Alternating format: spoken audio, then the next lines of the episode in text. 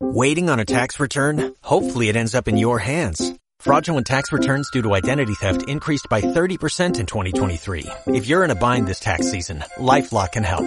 Our U.S.-based restoration specialists are experts dedicated to helping solve your identity theft issues. And all LifeLock plans are backed by the Million Dollar Protection Package. So we'll reimburse you up to the limits of your plan if you lose money due to identity theft. Help protect your information this tax season with LifeLock. Save up to 25% your first year at LifeLock.com slash aware. Hola, ¿qué tal? Soy Vicente, estoy en esta nueva oportunidad contigo. Hoy quiero hablarte algo de super, algo súper importante que es cómo ser social. Cómo ser más social, cómo ser una persona que se atreve a parar frente de una cámara y aprender a cómo uno puede expresar su opinión, expresar su punto de vista, compartir lo que ha aprendido. Es súper importante comunicarse, es una de las cosas más importantes en la vida. Comunicarse es fundamental, porque si tú te pones a pensar, nosotros tenemos nuestras manos, tenemos nuestras piernas, tenemos nuestro cuerpo y cada una de estas extremidades te ayuda a poder transmitir mucho más tu mensaje y, por ejemplo, puedes usar ah, ah puedes expresarte moviendo los brazos, puedes hacer un símbolo, puedes hacer un gesto y la persona va a entender mucho más el mensaje. Entonces, creo que una de las cosas que es un principio fundamental para el éxito en el amor, en la felicidad, en la, creación de riqueza, en conseguir trabajo, en, en ser una persona que pueda ver oportunidades y hacerlas realidad, necesitas ser una persona que se aprenda a comunicar, que sea un buen comunicador. Y para ser un buen comunicador necesitas práctica, solamente práctica. Da lo mismo como eres, da lo mismo si eres alta, si eres flaca, si eres linda o eres fea. Da lo mismo si eres feo, eres flaco, eres lindo. Da lo mismo. Mira, una persona que sabe comunicarse, que sabe cómo hablar con las personas, es una persona interesante, una persona con la cual uno se quiere tomar el tiempo para ir y conversar con esa persona porque dice, ah, mira, esta persona sabe hablar con las otras personas, sabe compartir em, experiencias, sabiduría, conocimiento, y eso creo que es hoy en día súper valioso y siempre lo ha sido en la historia. Entonces, cuando tú veas personas que tienen una habilidad de comunicación más alta que la tuya, sé cómo ese Robin Hood mental que le toma a los ricos ese dinero y se lo da a los pobres. En este caso, tomarías su forma de comunicarse, su aprendizaje de cómo se comunica, lo, tomarías de él, de su mente, de lo que tú viste, cómo lo viste en ese momento comunicándose, lo tomas eso y lo dejas en tu mente, lo analizas y después lo implementas. Entonces, eso es lo que te quiero compartir hoy. ¿Cómo ser una persona más sociable? Entonces ahora vamos a entrar un poco más en profundidad. Vamos a hacer que esta conversación vaya un poco más profunda.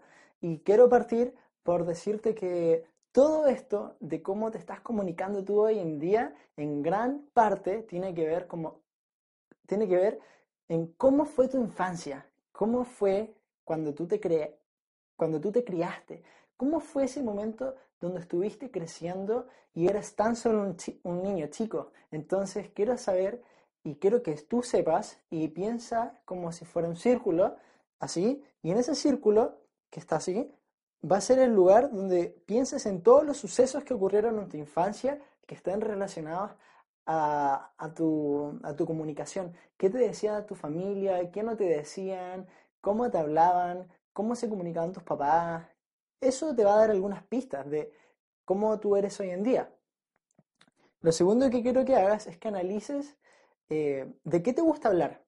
¿Qué es algo? En otro círculo que estaría así, uno estaría así y el otro estaría así, ¿cierto? Entonces, en este círculo, ¿qué es lo que a ti te encanta hablar? Un sábado en la noche, por ejemplo, cuando estás con amigos, cuando estás en un momento que quieras compartir cosas, ¿de qué te gusta hablar? ¿De qué no tienes problemas para hablar? Por ejemplo, en mi caso, me encanta hablar de ideas, me encanta hablar de libros, me encanta hablar de negocios, de deporte, de salud, etc. ¿De qué te gusta hablar a ti? Ahí vas a encontrar algunas pistas de tu comunicación. Y tercero, el círculo que iría arriba, sería ¿de qué manera crees tú que te estás comunicando hoy en día? Escribe de qué manera te estás comunicando hoy en día. ¿Qué te hace más falta para comunicarte? ¿Te hace falta saber pararte bien? Porque, por ejemplo, tu, postura corporal, si tú estás así, refleja a una persona desanimada. Pero si tú estás parado así y hablas con una entonación más trabajada, eh, da otra impresión, ¿verdad? Si tú hablas más alegre, más rápido, más lento, más grave, todo esto sirve para expresar mejor tu mensaje. Es más importante a veces el mensaje que cómo se transmite, ¿cierto? Por ejemplo, acá en Chile las personas le dan mucha importancia al tono de cómo uno dice las cosas, a pesar del mensaje. Pero, por ejemplo, en China ocurre algo totalmente al revés. En China hablan con un tono en que pareciera que estuvieran enojados. Pero en verdad así es su tono y el mensaje es lo que importa. Eh, estuve un tiempo estudiando chino mandarín en un curso de Confucio, de acá de Concepción, y ahí me di cuenta que las tonalidades que tenían eran súper como agresivas para quizás nosotros, pero en verdad querían decir cosas que son súper normales. Entonces, a veces tienes que enfocarte más en el mensaje que también en, la entonación. Siempre tienen que ir las dos acompañadas, ¿ok? ¿Tú me entiendes? Entonces, ahora que estamos claros en esos tres círculos, quiero contarte un poco de mi experiencia, cómo fue que he ido evolucionando en esto de la comunicación. Bueno, primero que todo, eh, en mi infancia, en este primer círculo, en mi infancia eh, fui una persona que su mamá era profesora y mm, mi abuelo también era profesor, eh, es músico mi abuelo, pero hacía clases en un colegio y mi mamá hacía clase en un instituto profesional. Entonces siempre acompañaba a mi mamá a las clases cuando era chico y miraba cómo ella enseñaba separada delante de toda la sala y entregaba los mensajes. Y siempre llevaba lápices, dibujaba y simplemente observaba cómo ella hacía clases y, y ahí empecé a, entender, yo creo, inconscientemente, esto de, de perderle un poco el miedo quizá a exponerse. Pero cuando después fui más grande y estuve, me acuerdo que entre séptimo y octavo básico, me hacían un poco de bullying, me molestaban un poco, porque había llegado a un colegio nuevo acá en Concepción y bueno, los niños son así, entonces me empezaron a molestar por puras cosas. Y bueno, ahí tuve que desarrollar un poco más la fuerza eh, mental, esa fuerza mental que te dice, ya no importa, adelante, adelante, adelante, sigue. Y me acuerdo que cuando empecé a tener mis primeros trabajos, que fueron como en tercero medio, eh, empecé a romper ese esquema con las personas. Empecé a, atreverme a conversar con personas totalmente eh, desconocidas y fue genial porque empecé a romper esa como burbuja de tu mundo con personas que no tienes idea de dónde vienen, qué es lo que hacen, cómo se llaman. Y creo que eso es hermoso porque cuando tú rompes esa burbuja de que tú vas con tu audífono, de que estás con tu celular, de que estás encerrado en tu mundo y te predispones a conversar con una persona desconocida, pueden que pasen dos cosas. Una, nada, y segunda, todo.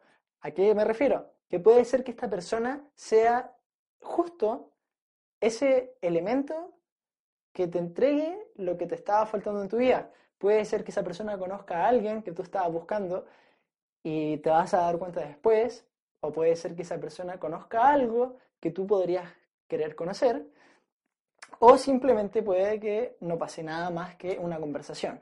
Solamente esto lo vas a saber si es que lo intentas. A mí me ha pasado muchas veces que he conocido personas desconocidas y, se han terminado, y, he terminado conociéndolas mucho más en profundidad. Eh, y al momento de conocer una persona, un desconocido, yo creo que hay tres etapas que son claves. La primera etapa es romper el frío, ¿cierto? Acercarte a esa persona y generar una conversación. Por lo general, siempre cuando yo converso con un desconocido es porque hay un tema que, que noto que, que, tenemos algo en común. Por ejemplo, si vamos en un bus, por decir algo, y mm, veo que estoy sentado al lado de una persona y está muy bonito el atardecer, le comento a esa persona, le digo, oye, está muy bonito el atardecer, ¿te gusta? Ah, sí, a mí me gusta el color del sol, y ahí empezamos a conversar, ah, a mí me gustan los árboles, y a mí esto, y ahí empezamos a generar un, palabras para allá, palabras para acá. Entonces eso es lo primero, romper el frío, buscando un tema en común. Segundo, yo creo que el segundo elemento vendría siendo el hacer más preguntas y escuchar. Hacer preguntas y escuchar. Porque muchas veces una persona, cuando tú empiezas a hablar con alguien, eh, habla solamente de sí mismo, porque le interesa realmente mucho más hablar de él que hablar de ti. Entonces, empieza a hacerle preguntas a esa persona. Oye, ¿tú a qué te dedicas? ¿Qué te gusta hacer? Eh, hacerle preguntas, porque si es que no sabes de qué hablar, hacerle preguntas. Y busca puntos en común, puntos en común. Y tercero, vendría siendo eh, el cierre. Yo creo que el cierre es súper importante, donde tú le pides el número a esa persona, eh, le pides algún contacto, algún correo, cómo contactar a esa persona, eh, su Facebook, su Instagram, cómo lo puedo comunicar si es que em, quiero volver a hablar con esa persona. Es súper importante eso. Y cuando tú haces esa apertura, hablas con la persona, le haces las preguntas, buscas cosas en común y después cierras y generas el contacto, luego van a pasar cosas en tu vida. Por ejemplo, te vas a dar cuenta que donde vayas vas a terminar sí o sí conociendo a alguien. Y eso es algo genial porque creo que es algo que me pasa a mí después de haber practicado mucho y sigo practicando, que es que a donde voy siempre me encuentro con algún conocido. Y eso es porque soy una persona que me ha adaptado a ser alguien sociable. Yo antes no era tan sociable como lo soy ahora. En serio, yo no era tan sociable aunque tú no lo creas. Mira, he pasado, he, trabajado en mucho servicio al cliente, atendiendo, eh, ahí es también donde he aprendido a socializar más, he trabajado como garzón y ahí también he tenido que ir desarrollando más mis habilidades sociales, he trabajado como anfitrión, he también trabajado vendiendo cosas en la calle, eh, en la universidad. Hubo un tiempo que tuve un emprendimiento que se llamaba Experiencias de Mangel y eran unos dulces de nueces y con un amigo los vendíamos en la Universidad de Concepción, los vendíamos en el centro y ahí me acuerdo que para Navidad, justo ahora que estamos en Navidad, eh, había hecho un experimento social, entonces fuimos la- al Parque Ecuador y estuvimos haciendo un experimento social con las personas, obviamente, y eh, es interesante ver cómo reaccionan las personas cuando tú rompes esa burbuja de su mundo con tu mundo y las unes y creas esa confianza que, aparentemente no existe en- la calle. Entonces, ¿cuáles son los beneficios de ser una persona más social? Yo creo que muchos. Y uno de esos beneficios es que te vuelves una persona que no necesita estar dependiendo de algún amigo o alguna amiga o de tu pareja o, de, tu, de tu familia para ir, a, por ejemplo, a la playa o para ir a una disco. Puedes ir solo, en serio.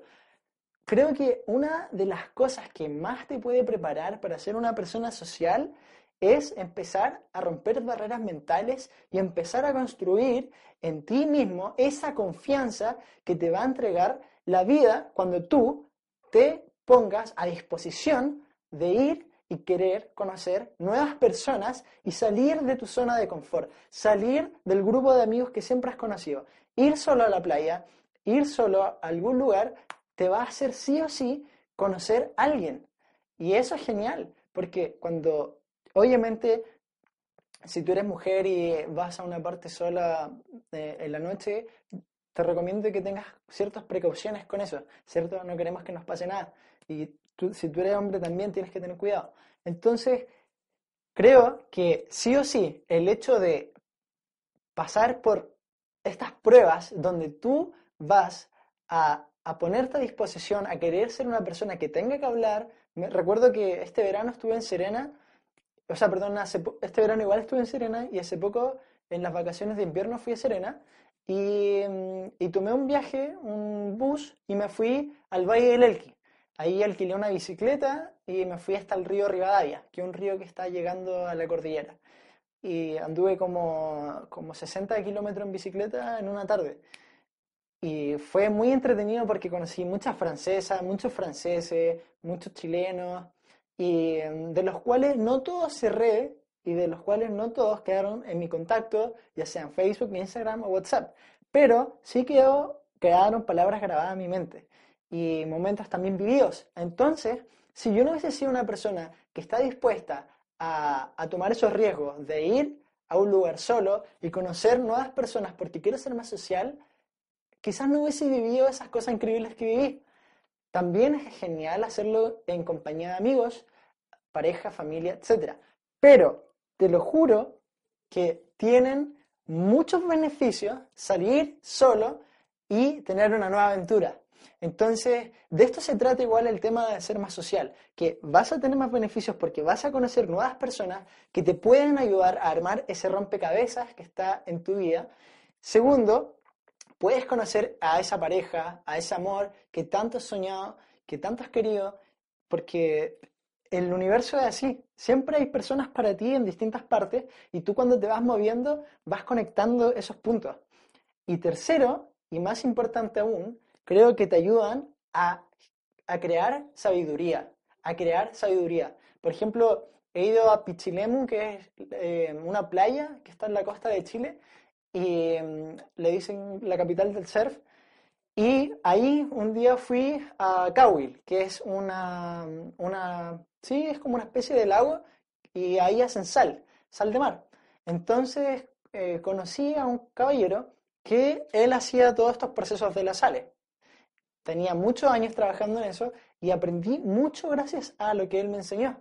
De hecho, lo anoté en un blog de notas. Entonces, yo obviamente fui solo a Cowell, andaba con mi familia, pero fui solo a Cowell y, y, lo conocí a él. Y conocí muchas otras personas, pero fue gracias a que siempre he estado con esa disposición de romper esas barreras, eh, de, esas barreras de, de, de ser sociable, porque somos seres humanos y los seres humanos sí o sí quieren conocer a otras personas. Entonces, conocer a otras personas te va a traer muchos beneficios. Por favor, hácelo, inténtalo y dime cuál es tu mayor miedo para ser sociable y te voy a ayudar con eso. Así que que tengas una gran tarde, buen día y aprende a ser más sociable.